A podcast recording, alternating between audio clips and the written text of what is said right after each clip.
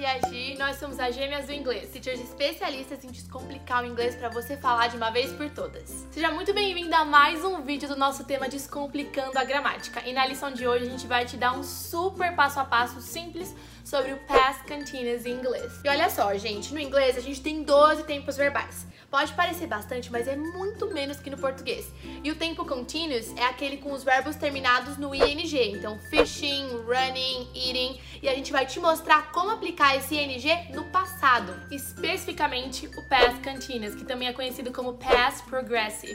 E ele se refere a uma ação contínua que estava acontecendo em algum momento passado. A forma estrutural desse tempo verbal é a seguinte: sujeito mais was or were mais o verbo terminado no ing. Mas vamos ver na prática como que isso funciona? He was watching TV when I called.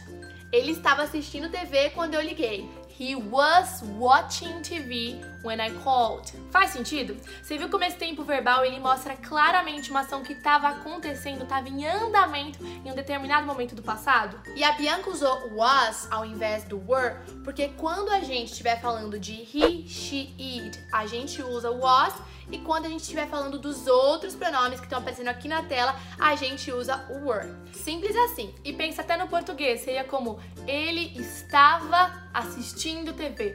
He was watching TV. Tá vendo? Às vezes traduzir para o português pode atrapalhar no inglês, mas esse é um dos casos que pode ajudar a colocar as coisinhas cada peça no seu lugar. Muito bem, a forma negativa do past continuous em inglês segue o seguinte formato: o sujeito mais was or were not mais o verbo terminado em ing. He wasn't watching TV when I called. Então ele não estava assistindo TV quando eu liguei. He wasn't, que é a contração de was not, watching TV when I called. Muito bem, a gente viu a afirmativa, a negativa e agora a interrogativa, que vai seguir o mesmo padrão que a gente está acostumado. A gente vai colocar were ou então was no começo da frase e trocar ele de lugar com o sujeito, né? Por isso que ele vai no começo. Então fica basicamente was e o ou were, mais o sujeito, mais o verbo com ing. Então, ao invés de falar he was watching TV when I called, você fala was he watching TV when I called? Você simplesmente inverteu o verbo, né, was ou were, com o pronome. Ao invés de ficar pronome e verbo, fica verbo e pronome. Aquele famoso, né? Uh! A gente uh! costuma brincar, né? Que você vai e joga o verbo para começo da frase, né? Bota o pronome para trás. Was he watching TV when I called?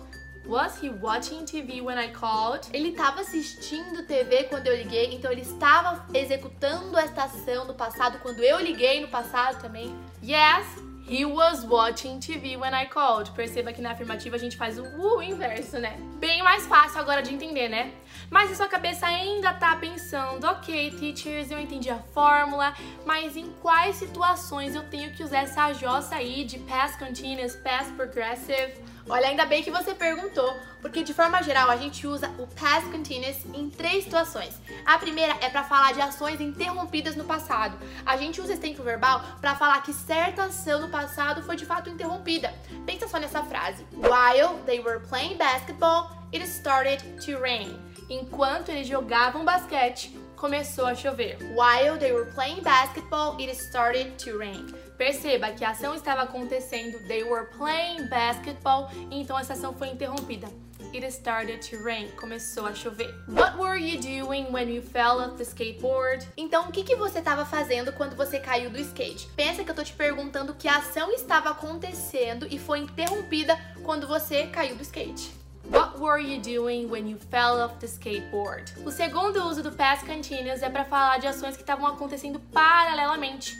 Quando o past continuous ele é usado com essas duas ações na mesma sentença, ele indica que ambas estavam acontecendo no mesmo momento, de forma paralela. We were making dinner while he was cleaning the house. Nós estávamos fazendo jantar enquanto ele limpava a casa. We were making dinner while he was cleaning the house. Perceba que a gente está falando de duas ações que estavam em progresso no passado ao mesmo tempo tempo, por isso a gente usou o past continuous. E daí essa palavrinha que também ajuda demais você saber que é o while, né, que traz essa ideia de situações simultâneas. Então, nós estávamos assistindo TV enquanto while ele estava limpando a casa. He was cleaning the house. Bom, e o terceiro uso é para falar de ações que acontecem repetidamente. O past continuous em inglês ele é muito usado para falar de ações que acontecem constantemente, geralmente para expressar irritação ou choque com alguma situação. Para comunicar essa ideia corretamente, a gente usa palavras como always, constantly entre o were, was e o verbo. Por exemplo, they were always talking in class. Nobody liked them. Eles estavam sempre conversando na sala de aula, ninguém gostava deles. They were always talking in class. Nobody liked them. Muito bem, gente, estamos chegando no final do nosso vídeo. Eu espero que esse tutorial sobre o past continuous tenha te ajudado a entender melhor esse tempo verbal. Pois é, agora você consegue contar sobre ações que estavam acontecendo no passado e foram interrompidas, duas ações que estavam acontecendo ao mesmo tempo, enfim você já consegue fazer tudo isso em inglês. E não se esquece de comentar aqui embaixo, porque aqui é hashtag Aprende Aplica. Então já aplica formando frases no Past Continuous pra gente conseguir corrigir e compartilha esse vídeo, né, Gi? Com aquele seu amigo que também tá querendo aprender inglês. Ajuda a gente a crescer o canal, a impactar mais pessoas, a ajudar mais pessoas. E é muito simples a sua forma de ajudar e não te custa nada. É só você se inscrever no canal e dar um like nesse vídeo, que daí você diz pro YouTube que ele tem que chegar pra mais pessoas. Pois é, a gente se vê no próximo vídeo. Fica de olho que tem vídeo todo dia por aqui. Take care! Take care!